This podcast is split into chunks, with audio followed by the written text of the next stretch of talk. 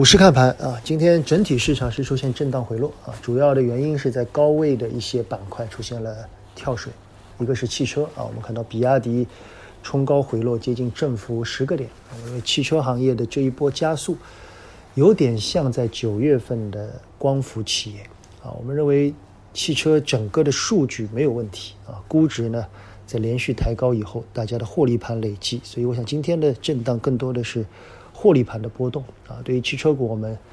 前两天的观点已经给大家了。我认为可持不可加啊，所以在这个位置呢，我觉得大家获利盘有回吐的压力是比较明显的啊，可能会有更大的震荡啊，但很难说汽车行业这一波已经结束。我觉得可能震荡以后还会有反复。今天跌幅比较大的另一个板块是医药啊，医药呢受到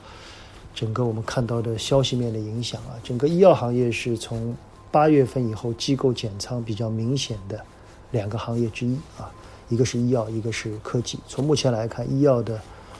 基本面似乎压力更重一些啊。科技呢，在连续下跌以后，包括“十四五”的规划，似乎有底部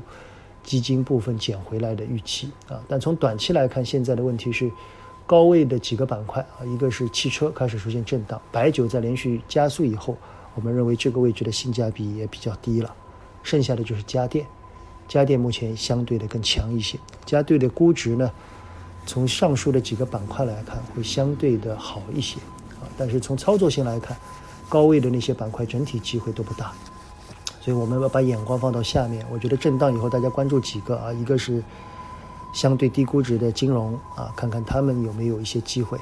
第二个呢是在这一波在低位的科技，我们看到从。兆易到维尔到中信通讯啊，明显科技在这个位置有基金回补的迹象。看看四季度指数震荡的过程里面，科技会不会有一些反弹啊，甚至趋势性的机会。总体本周的市场应该说操作性还是不错的。指数来到这个位置，我们不建议大家对指数有过高的期望，